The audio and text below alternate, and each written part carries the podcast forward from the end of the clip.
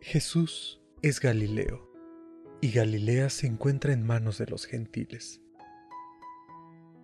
Ahí nadie tiene fe.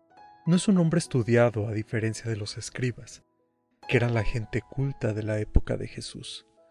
Algunos no paraban de estudiar incluso hasta después de los 40 años.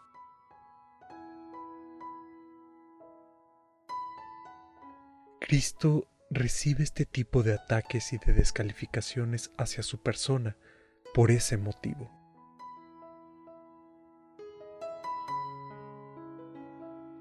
Hay una frase muy famosa que es de dominio general.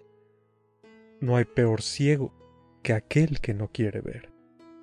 Los argumentos utilizados por Cristo para rebatir los ataques de esos judíos son las obras que realiza en nombre de su Padre. Devolver la vista a los ciegos, hacer oír a los sordos, curar al leproso, hacer hablar al mudo, entre otras, son parte de una enorme lista de prodigios que Jesús realizó a la vista de todos. ¿No era motivo suficiente para demostrar su mesianidad? En realidad, las obras del Nazareno eran lo que menos interesaba a los judíos, porque rompían con sus intereses particulares. La rutina de su vida, peor aún, exigían demasiada generosidad.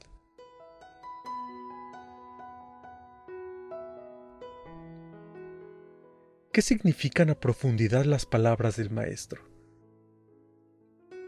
Las obras de Cristo significan lo que Él hace en nosotros, y resulta que Jesús obra con mayor o menor profundidad en nuestras vidas según lo que nosotros mismos le permitimos.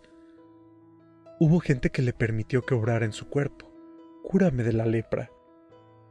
Pero una vez curados, no volvieron a aparecer, o sanados de su parálisis, caminaron lejos del Señor. Entonces, esta frase de nuestro buen pastor es mucho más profunda de lo que parece.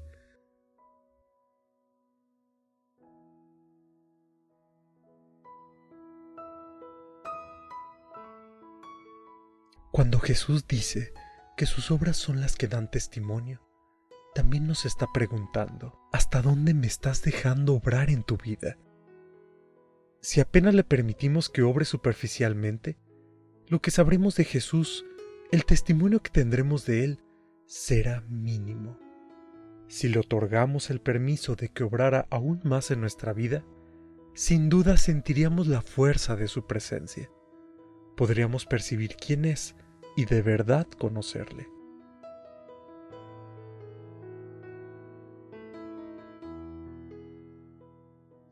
Esta invitación de Jesús debe penetrar hasta lo más profundo de nuestros corazones, abrir nuestra mente, el alma, para que Él pueda hacer su obra del tamaño que quiera hacerla.